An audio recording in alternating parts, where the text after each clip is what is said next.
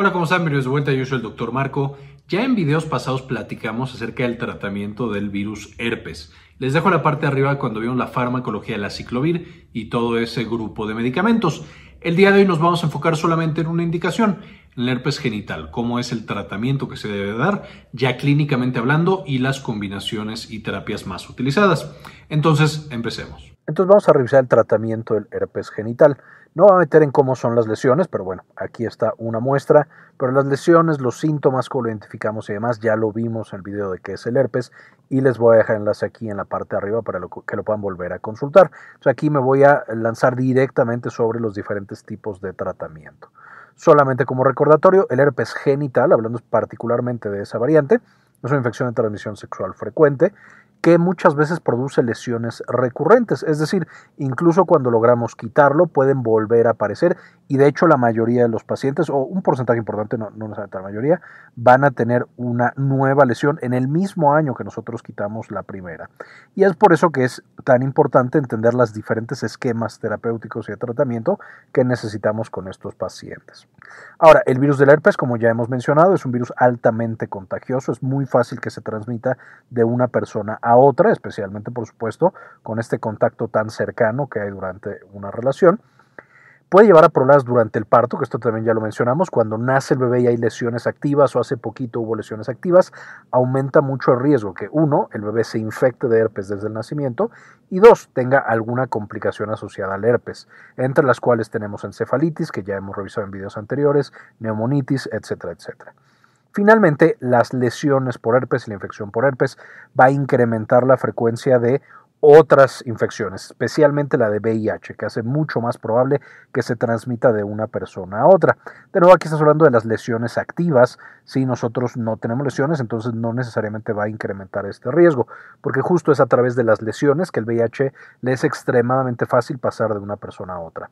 Además de que, no siempre, pero en ocasiones, las infecciones de transmisión sexual van acompañadas. Por supuesto, si tenemos actividades de riesgo, puede ser que tengamos al mismo tiempo dos o tres y por supuesto que, tengamos que manejar todas. Ahora, dicho eso, ¿cuáles van a ser de la familia del herpes que hemos mencionado en varios videos, que son estos ocho virus diferentes? Por supuesto, el que genera las infecciones de herpes genital es el tipo 2, que literal es herpes genital. Sin embargo, el tipo 1 también puede llegar a causar eh, infecciones genitales. Igual que el herpes genital puede causar infecciones y lesiones en los labios. Por supuesto, por el contacto de estas partes del cuerpo durante algunas actividades.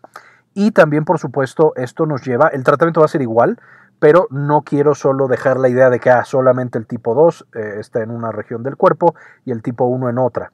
Frecuentemente pueden pasar de una a otra. Nuevo, el tratamiento es igual, el pronóstico es igual, pero podemos encontrarla de ambas.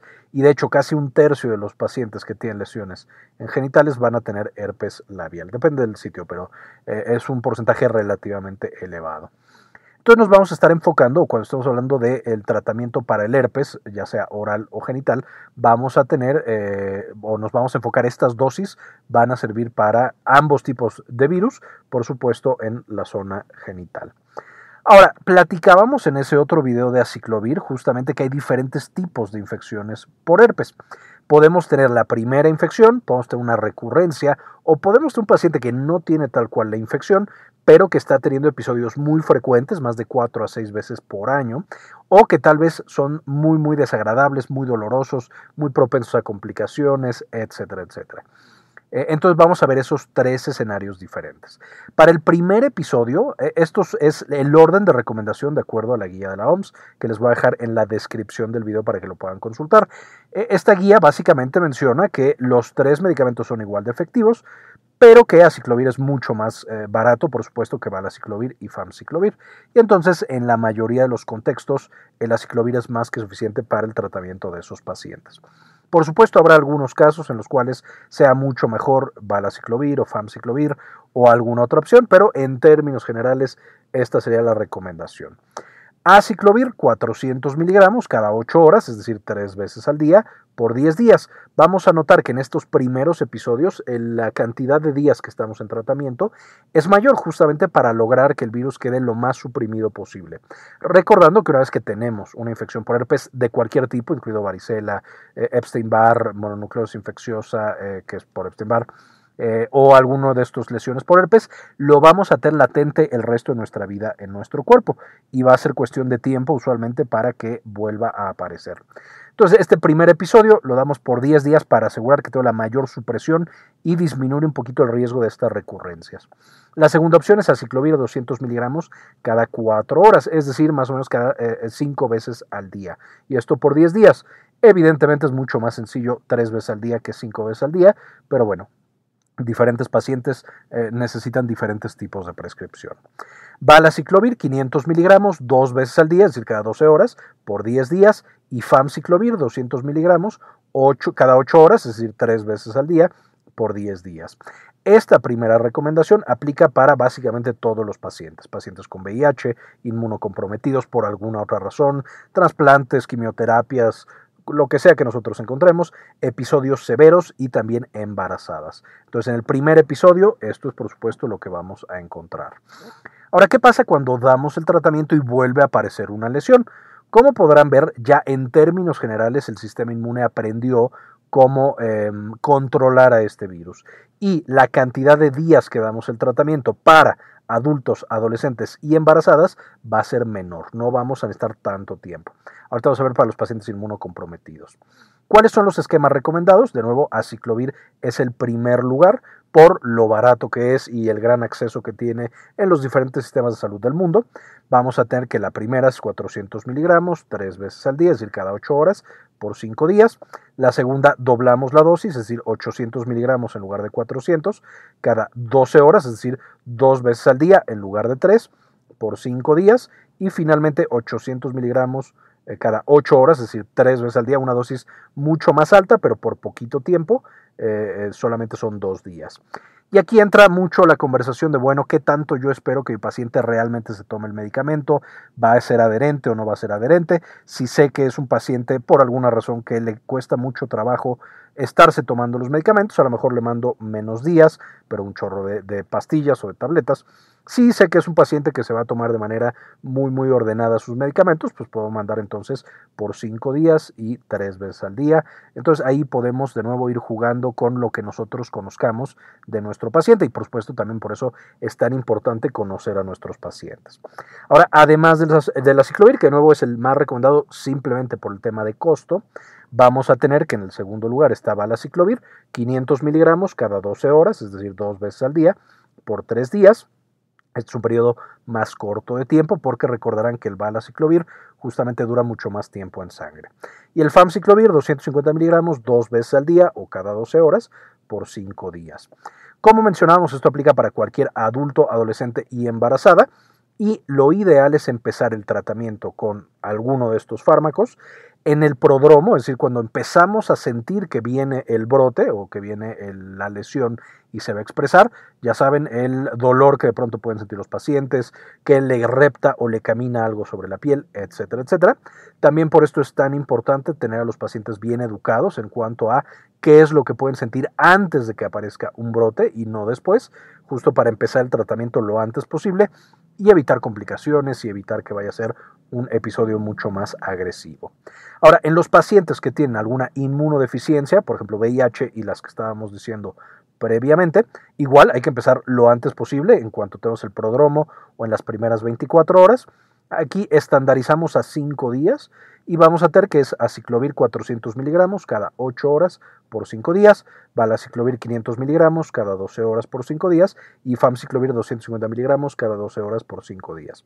Al estandarizar a 5 días con todos los tratamientos, nos estamos asegurando que aunque el sistema inmune de nuestro paciente no le vaya a ser tan fácil detener al virus del herpes, eh, nosotros le estamos ayudando con el medicamento, que es esencialmente para lo que sirven estos antivirales, para detener a este virus, como hemos mencionado de nuevo en videos pasados, en lo que nuestro sistema inmune logra controlarlo y quitar esa recurrencia. Finalmente, cuando tenemos recurrencias severas o muy frecuentes, se usa la famosa terapia de supresión, que esta terapia de supresión puede ser indefinida, es decir, el paciente junto con nosotros eh, vamos a tener que platicar y decidir cuánto tiempo le vamos a dejar esa terapia de supresión. A lo mejor es un paciente de súper alto riesgo que está recibiendo quimioterapias y lo vamos a tener literal con terapia de supresión lo que dure su cáncer o lo, lo que duren sus quimioterapias o lo que dure lo que sea. A lo mejor, por otro lado, solamente es un paciente que, inventando completamente un caso, eh, a lo mejor se va a casar y le salen a cada rato fuegos labiales que son muy incómodos y lo famoso de la foto y demás, podemos mandarle terapia de supresión cerca de la boda para que no tenga esas lesiones que pueden ser muy traumáticas para ese paciente o esa paciente. Entonces, como podemos ver, dependiendo del caso y dependiendo de las necesidades, es la duración que vamos a tener de la terapia, recordando que, por supuesto, lo ideal es no dar estas terapias por eh, o más bien, tener mucho cuidado con eh, la aparición de resistencia a este tipo de terapias, que quedamos en videos pasados es del 1% en pacientes sin problemas inmunológicos y más o menos del 6% en pacientes que tienen algún tipo de inmunosupresión o VIH. ¿Por qué? Porque si empezamos a tener resistencia en el virus del herpes, que es de las infecciones más comunes en el mundo, por supuesto puede ser un gran problema porque ya estos pacientes no van a responder. Pero bueno, eh, ¿cuánto, qué, es lo que vamos a dar? Aciclovir 400 miligramos dos veces al día. Aquí podemos ver que son dosis más bajitas y más espaciadas. Valaciclovir 500 miligramos una vez al día y famciclovir 250 miligramos cada 12 horas o dos veces al día. Y de nuevo esto es por el tiempo que se defina necesario para suprimir la aparición de las lesiones y, eh, por supuesto, beneficiar a nuestros pacientes de la mejor manera. Ahora, cuando saltamos a pacientes con algún defecto inmunológico, de nuevo, las dosis son muy similares, solo vamos a cambiar el balaciclovir cada 12 horas en lugar de lo que teníamos antes, que era una cada 24, es decir, una al día. Finalmente, recordar que estas son guías, esto no significa que el tratamiento deba ser tal cual así y puede llegar a cambiar eh, con investigación local, eh, con evidencia más fuerte, esto es evidencia bastante buena, pero eh, puede llegar a cambiar en un sitio a otro, asuntos regulatorios, etcétera, etcétera. Entonces, por supuesto, hay que estar actualizados en las guías de tratamiento locales. Sin embargo, estos tratamientos tienen bastante buen nivel de evidencia para el tratamiento de esta patología. Básicamente esto es lo que quería mostrarles el día de hoy. De nuevo, las referencias no van a estar en la última diapositiva, van a estar en la descripción del video para que puedan meter y leer la guía completa que está bastante buena. Eh, por supuesto, no quisiera irme sin antes agradecer a algunas de las personas que han decidido apoyar al canal con una donación mensual de 1 o de 2 dólares. Y este video en particular dedicárselo a Yami Pascasio, Mari García, Luis Ernesto Peraza, Matías Hernández, Javier Mejía, Pablo Antonio, Ana Karen Tejeda, Laila Hernández, Diana Lisbeth Flores, Kiara Gallosa, Yvonne Gron, Malena Carrascosa, Gli53, Hernán Gustavo, Enrique Segarra, Alejandro Pardo, Georgina Juab, Matías Hernández y Carlos Luis. Muchísimas gracias por todo el apoyo que nos brindan. Eh, ahora sí, terminamos. Este video es en parte posible gracias a nuestra tienda en línea Synapsis Store en synapsistore.com, donde ahora además de encontrar los productos que ya conocían, como nuestros libros originales, por ejemplo Farmagrafía del Dolor y las presentaciones con las que hacemos los videos para el canal, también van a encontrar algunos servicios como consultoría para tesis, estadística, editorial y de algún otro tipo. Finalmente, dentro de las presentaciones, por supuesto, van a encontrar las de los principales videos que ya conocen. Eh, nuestro libro de farmagrafía del dolor y algunas otras cosas que les podrían interesar. Muy bien, esto fue todo por el video, espero les gustara, le entendieran y por supuesto que les queda más claro cómo se maneja esta patología que puede ser tan molesta, tan dolorosa y tan contagiosa. Eh, muchas gracias por ver este video y como siempre, ayúdenos a cambiar el mundo, compartan la información.